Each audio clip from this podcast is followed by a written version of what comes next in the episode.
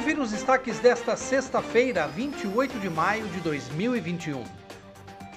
A Câmara de Vereadores aprovou as moções de apelo elaboradas pelo vereador Pedro Kawai, que pedem ao prefeito Luciano Almeida e ao governador João Dória a inclusão de pessoas portadoras da doença de Parkinson no grupo prioritário para vacinação contra a Covid-19.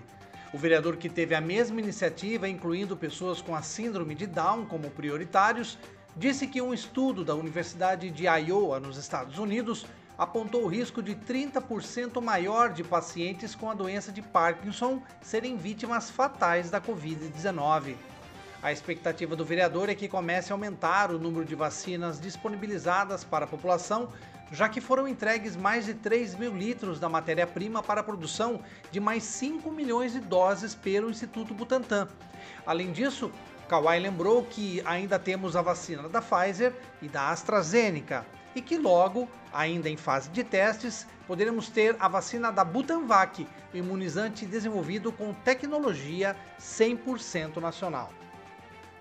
E em 34 dias, a campanha de vacinação contra a gripe e influenza H1N1 de Piracicaba imunizou apenas 26% da população. E esse número preocupa muito a prefeitura. Do início da ação, no dia 15 de abril até o dia 19 de maio, data do último balanço feito pela prefeitura, foram aplicadas apenas 28.113 doses. Segundo a vigilância epidemiológica, faltam 64% para ao menos atingir a meta da campanha, que é vacinar 90% do público-alvo da primeira e segunda etapas, isto é, imunizar ao menos 106.778 pessoas, de um total de 118.643 pessoas.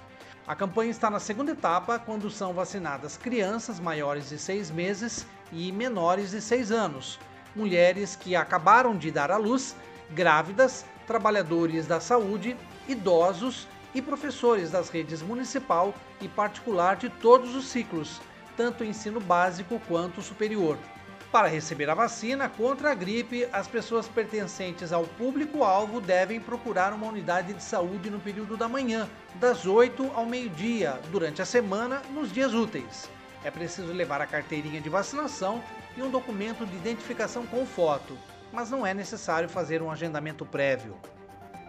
Acompanhe os nossos podcasts pela Rádio Kawai, disponíveis no Facebook, Instagram e no Spotify.